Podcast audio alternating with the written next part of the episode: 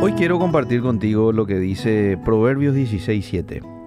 Proverbios 16.7 lo voy a leer en varias versiones. Cuando los caminos del hombre son agradables a Jehová, aún a sus enemigos hace estar en paz con él. En otra versión dice, cuando el Señor aprueba la conducta de un hombre, hasta con sus enemigos lo reconcilia.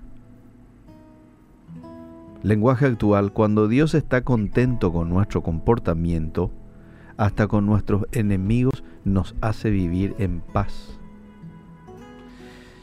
Está muy bien traducida tanto en la NBI como en la lenguaje actual esto de caminos, cuando los caminos del hombre, porque esta palabra caminos en el hebreo derek significa precisamente comportamiento, costumbre, curso, proceder, conducta. Y muchas veces como seres humanos queremos agradar a otras personas y en ocasiones hacemos casi cualquier cosa para ganar la aprobación de una persona. Sin embargo, Dios nos dice que es mejor depositar nuestra energía en tratar de agradarle a Él. Nuestro esfuerzo pacificador por lo general nos hará más atractivos a quienes nos rodean, incluso a los enemigos. Pero aun si esto no sucediera, no hemos perdido nada. Seguimos complaciendo a Dios, el único que en verdad importa. Ahora, este versículo no significa, amable oyente, que ya no vamos a tener enemigos. Simplemente decidirán no hacerte daño, aunque tengan la intención de hacerlo.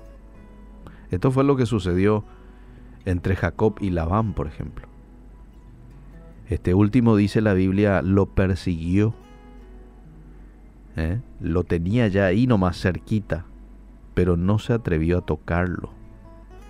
Es más, Dios le dijo, cuidado, no le vayas a tocar. Cuando a Daniel le tiraron en el foso, en el foso de leones, yo estoy seguro que al principio esos leones habrán dicho, qué rica comida vamos a tener hoy. Pero sin embargo, sabemos cómo terminó la historia. No le hicieron nada. Jacob, cuando se encuentra con su acérrimo enemigo Esaú, que había jurado darle venganza. Y al final no le hizo nada. Dios domina la ira del hombre y lo vuelve en un trato amigable. De pronto quizás algún que otro rasguño puede que nos liguemos, ¿verdad? Alguna palabra hiriente, ¿por qué no?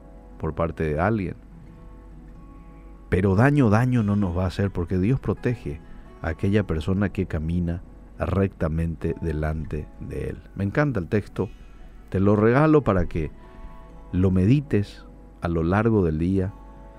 Y uno dice después de leer esto, vale la pena hacer el esfuerzo por agradar con mi vida a Dios.